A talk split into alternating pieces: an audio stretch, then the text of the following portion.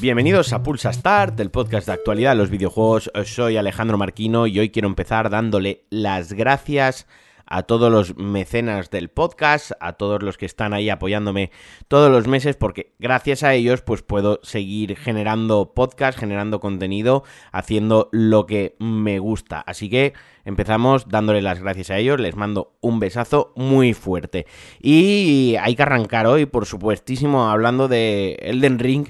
Front Software que anunció ayer a, eh, a su estilo, a su manera, que es como le sale de las narices hacer las cosas, la expansión o el próximo DLC de Elden Ring. Simplemente pusieron un tweet con una imagen, una imagen que si la analizas y da para rato, deja ver cosas muy interesantes, pero no voy a entrar en el lore, no voy a entrar en mis cavilaciones, para eso podéis eh, ver la serie de, de, Lore que estoy haciendo con mi amigo el doctor José Mateos Bustamante los jueves por la noche en directo, pero bueno, me estoy yendo por las ramas, como digo, anunciaron el, el próximo DLC con una imagen y un tuit muy escaso que decía que, ¿qué tal Zases? Sin luz, además tuvo gracia porque lo pusieron ayer día de Andalucía, ¿no? Rollo, venga, va, levántate, vago.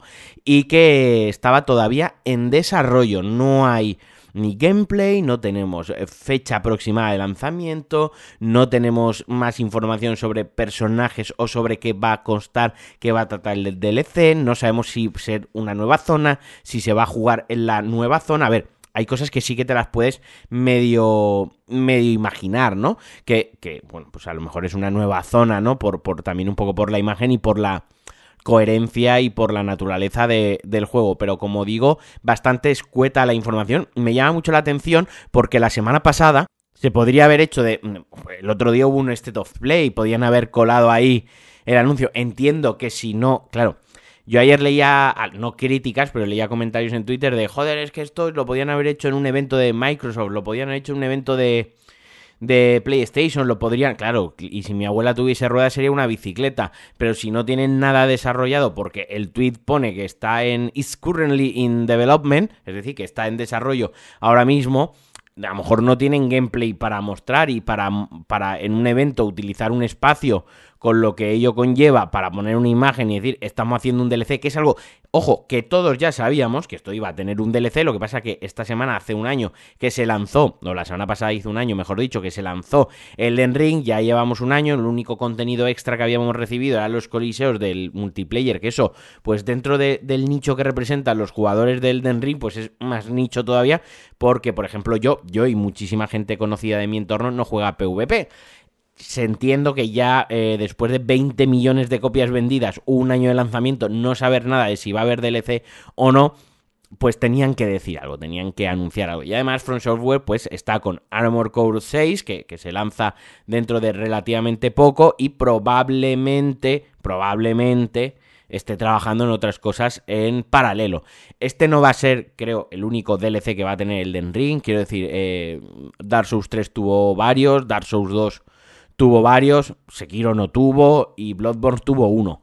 Elden Ring por el lore y por todo lo que puede contar y todo lo que puede expandir, pinta a que se entrega o se da a que tenga más de uno. Pero bueno, así que ya veremos, yo tengo muchas ganas, estoy bastante impaciente por, por, por este DLC y el hype me lo puso por las nubes. Y ahora vamos a hablar de Final Fantasy XVI, que este fin de semana bueno, estos días hubo como una especie de, evento tanto presencial en Japón como para el resto de la prensa, pues les dejaron probar el juego eh, con una key digital y se dio más información al respecto. Hay por ahí varios gameplay, ya los podéis ver del sistema de combate, bastante, bastante atractivo, me llama muchísimo la atención. Entiendo también, entiendo también a quien vea ese gameplay y diga, esto no es Final Fantasy, esto no es para mí, ¿qué coño han hecho con la franquicia? Es verdad que la franquicia, y eso es indudable, eso es innegable, es una máxima mayor que no se puede negar al ver los vídeos, que la franquicia ha virado, ha girado y ha evolucionado más hacia la acción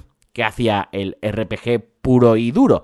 Eso es una realidad. Habrá quien le guste más y habrá a quien le guste menos. Yo me posiciono en el primer grupo. Pero como decía, Final Fantasy XVI, entre otras cosas, pues ya hemos sabido que va a ser exclusivo, que hasta ahora sabíamos que era exclusivo de PlayStation 5, pero lo va a ser seis meses. Luego llegará a la versión de PC.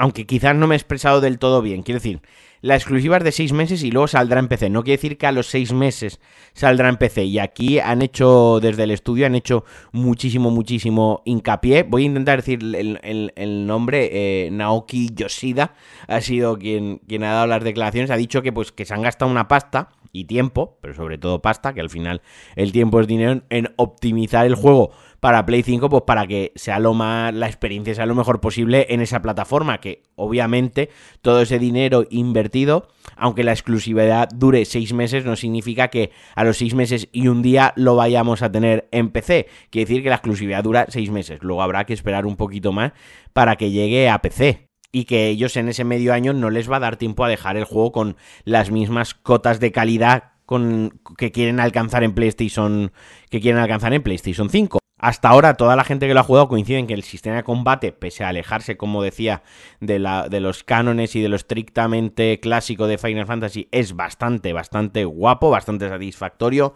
muy divertido, que gráficamente apunta a, a ser de los juegos más top, más punteros de PlayStation 5 y como era de esperar, obviamente pues también tendrá sus ya clásicos, ya habituales dos modos gráficos, el de 60 frames o el que prioriza la tasa de fotogramas por segundo, dicho desde el estudio, no, no, creo que no se han querido pillar mucho los dedos, y otro que permitirá jugar a resolución 4K, que este es lo esperable es que vaya a 30 frames, pero de todas formas veremos a ver en qué queda. Queda relativamente poco, esto se lanza el 22 de junio, yo ese fin de semana estaré ocupado y no lo podré jugar de lanzamiento. Mi intención era jugarlo lo antes posible. Mi intención sigue siendo jugarlo lo antes posible y que no se prevé, también han dicho, no se prevé ningún retraso. Así que podemos confiar en que esa será la fecha de lanzamiento. 22 de junio para PlayStation 5, una exclusividad de medio año que no significa que al medio año vaya a salir en PC.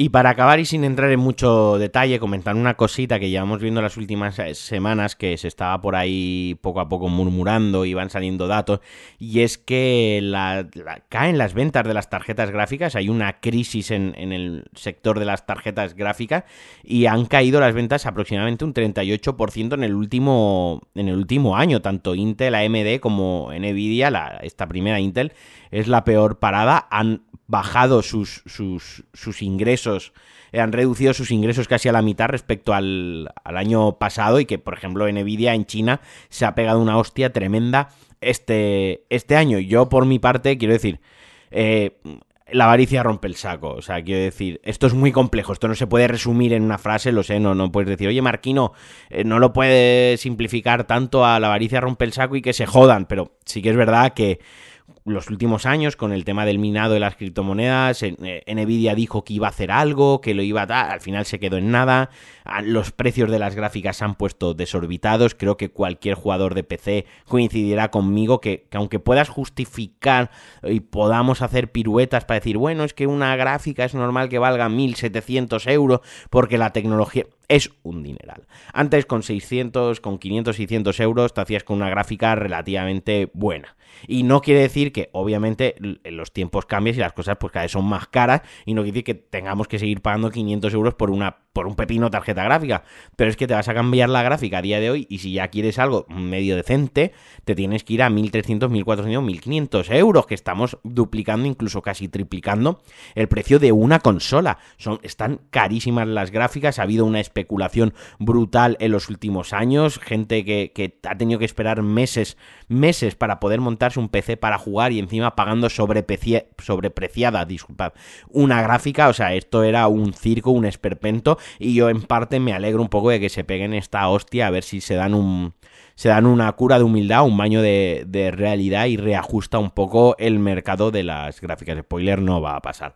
Y hasta aquí el Pulsa Star de hoy. Como siempre os mando un abrazo y un besote muy fuerte. Ya sabéis si queréis colaborar conmigo, patreon.com barra Alejandro Marquino, que gracias a eso puedo seguir haciendo los podcasts. Me anima mucho y me pongo muy contento. Os quiero mucho, un besazo y adiós.